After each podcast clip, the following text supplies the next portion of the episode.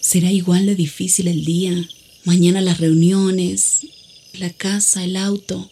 Estoy agotada.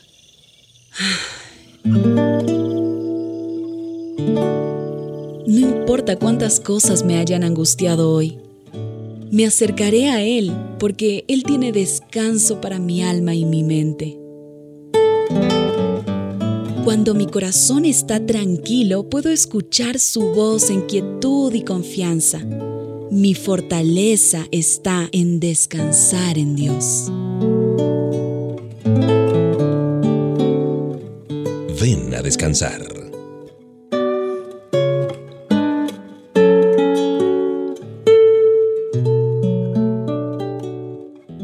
Gracias a ti por aceptar esta invitación de descansar en los brazos amorosos de Papá Dios y claro, tener la oportunidad también de revisar lo que dice su palabra.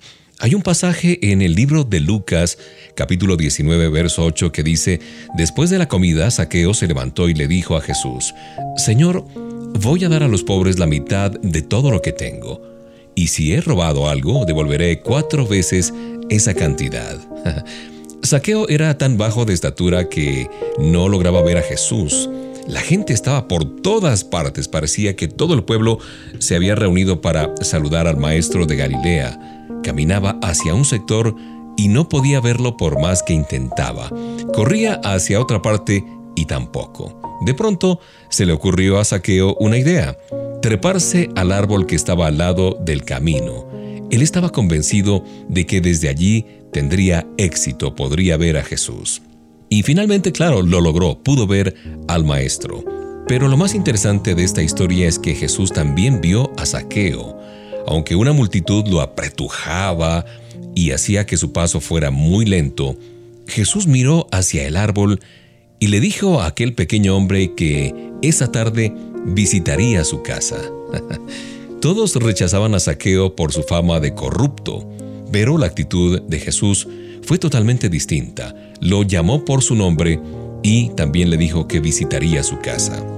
Nadie sabe sobre qué conversaron aquel día, pero sea lo que fuere, el amor del Maestro causó un impacto tan grande que revolucionó la vida de Saqueo para siempre, tanto que allí mismo se comprometió a regalar la mitad de sus bienes y devolver cuatro veces el dinero que había ganado en base a la corrupción.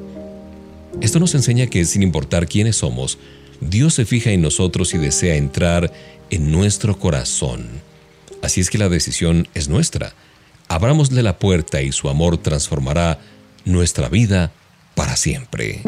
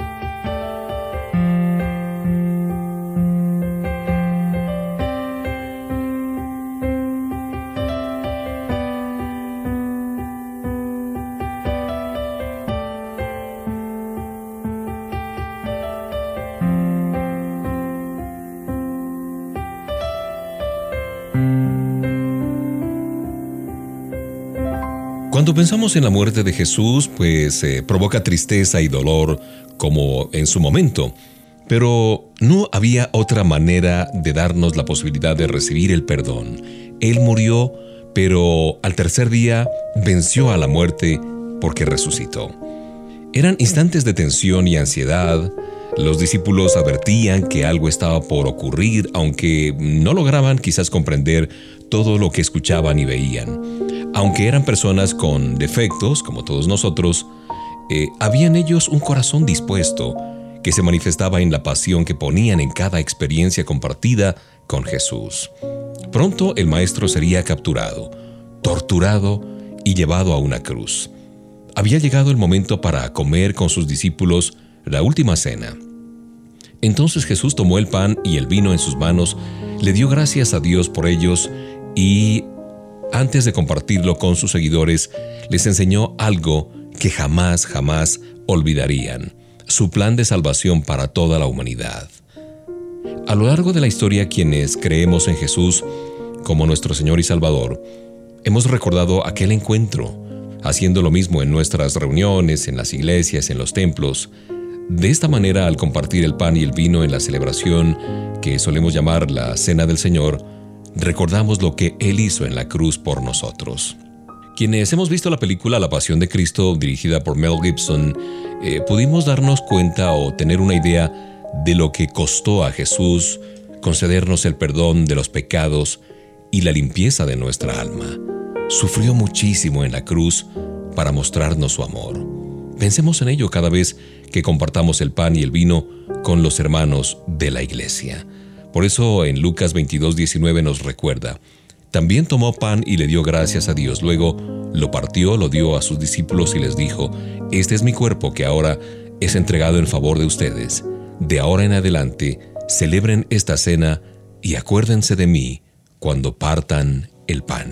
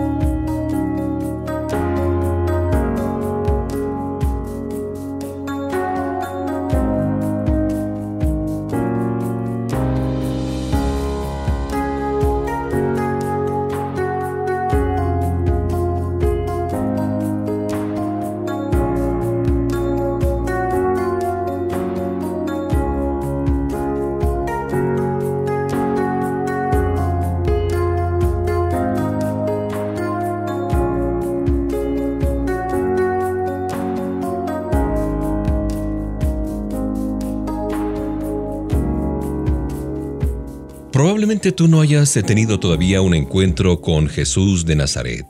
Y cuando leemos varios pasajes de la Biblia, descubrimos que qué ocurrió con esas personas que se encontraron con Jesús en un momento determinado de su vida. ¿Cómo eran antes? ¿Qué pasó con ellas? ¿De qué manera vivieron luego de recibir el perdón de Dios? Saulo de Tarso era uno de los principales enemigos de la fe cristiana, a tal punto que viajaba por distintas ciudades para capturar y apresar a quienes creían en Cristo Jesús. Hacía cosas tan terribles con tal de acabar con la iglesia. Sin embargo, un encuentro con Jesús de Nazaret transformó su vida para siempre, tanto que de perseguidor pasó a ser el apóstol Pablo, uno de los cristianos más fervientes, más apasionados de la historia. Habíamos hablado de Saqueo, que era un cobrador de impuestos que no tenía ningún problema en cobrar eh, de más y quedarse con parte del dinero recaudado. Se había hecho rico mediante la estafa y la corrupción. Pero un encuentro con Jesús cambió su vida de tal modo que decidió eh, donar gran parte de sus posesiones y se comprometió a devolver lo que había robado. María Magdalena era una mujer a quien sus pecados le habían esclavizado a tal punto que no lograba librarse de los demonios que la atormentaban de día y de noche. Sin embargo, un encuentro con Jesús hizo que hallara verdadera libertad y comenzara a disfrutar de una vida plena. Encuentros todos estos que he mencionado que cambiaron realidades, que cambiaron vidas y le dieron sentido a la existencia de estas personas. Porque, en última instancia, creer en Jesús no quiere decir solamente saber lo que Él dijo o lo que Él hizo, sino conocerlo en forma personal. Hallarlo es darle nuestra vida por completo y permitir que sea nuestro Señor y Salvador. ¿Nos hemos encontrado ya con Jesús y todavía eh, lo miramos de lejos? ¿Confiamos en Él y recibimos su amor, su perdón y su paz? Bueno, lo primero que hizo Andrés fue buscar a su hermano Simón. Cuando lo encontró le dijo, hemos encontrado al Mesías, es decir, al Cristo.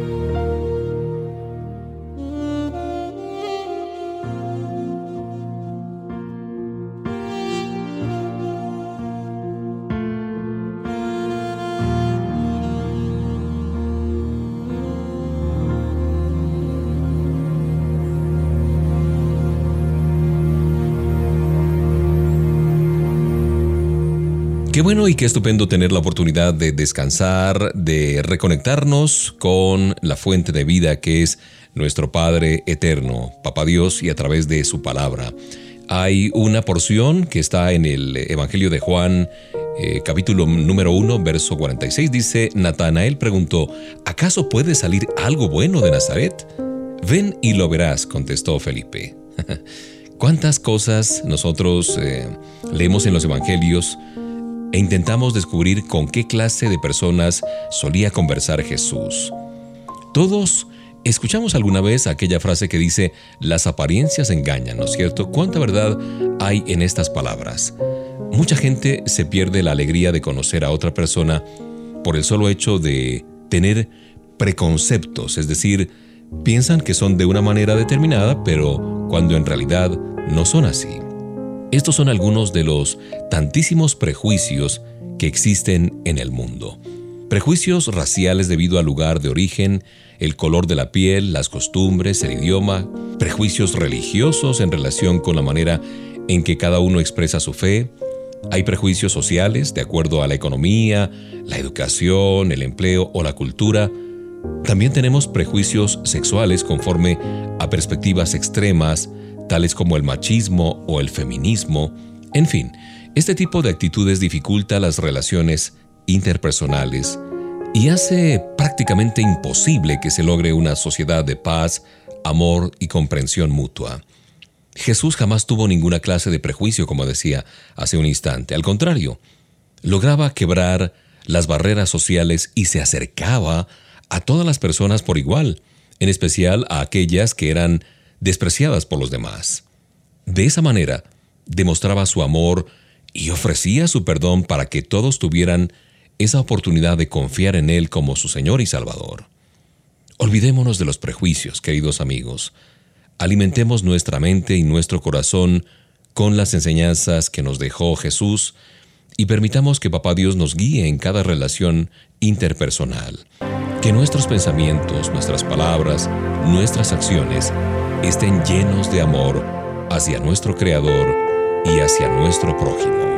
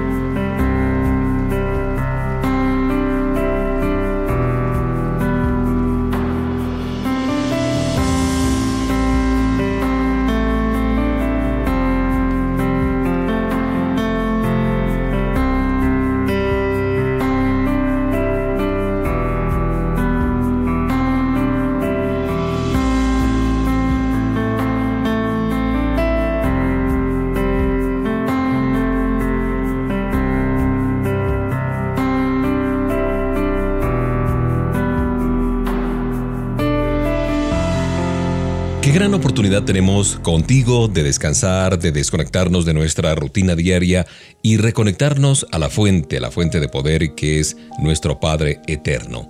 Para disfrutar de la vida que Dios nos ofrece, solo necesitamos reconectarnos con Él, creer en Jesús, creer en Dios. Eso es otra manera de decir que debemos confiar en Él como nuestro Señor y Salvador, entregarle nuestro amor e intentar seguir sus enseñanzas cada día. ¿Tú recuerdas ese personaje llamado Nicodemo? Era un hombre bueno, un hombre correcto, a lo mejor era amable. Todo parecía marchar bien, su familia, las amistades, las finanzas, sus compañeros lo apreciaban por su conducta intachable y su ejemplo de vida.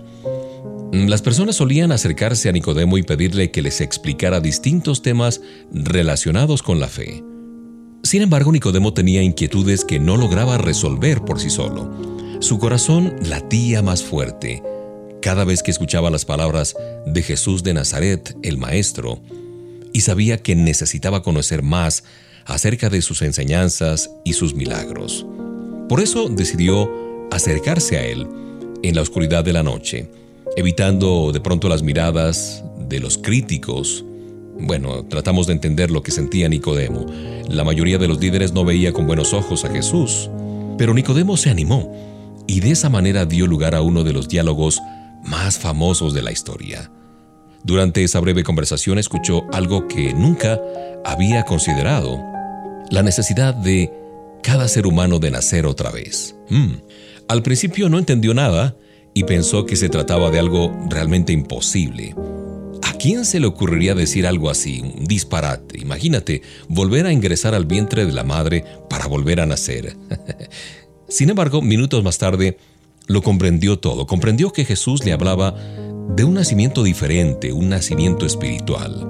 En otras palabras, descubrir el gran amor de Dios para cada ser humano, creer en Él como Dios y Salvador y recibir el regalo de la vida eterna. Al parecer Nicodemo pensó mucho en aquel asunto y finalmente decidió experimentar esa verdad en su propia vida, en su propia carne. ¿Y nosotros? ¿Hemos nacido de nuevo?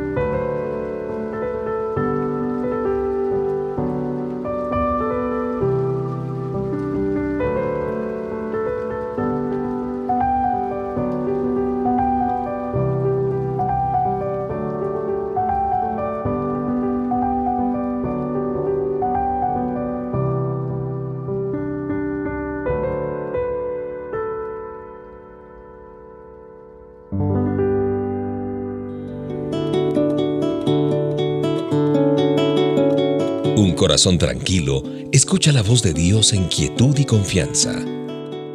Ven a descansar.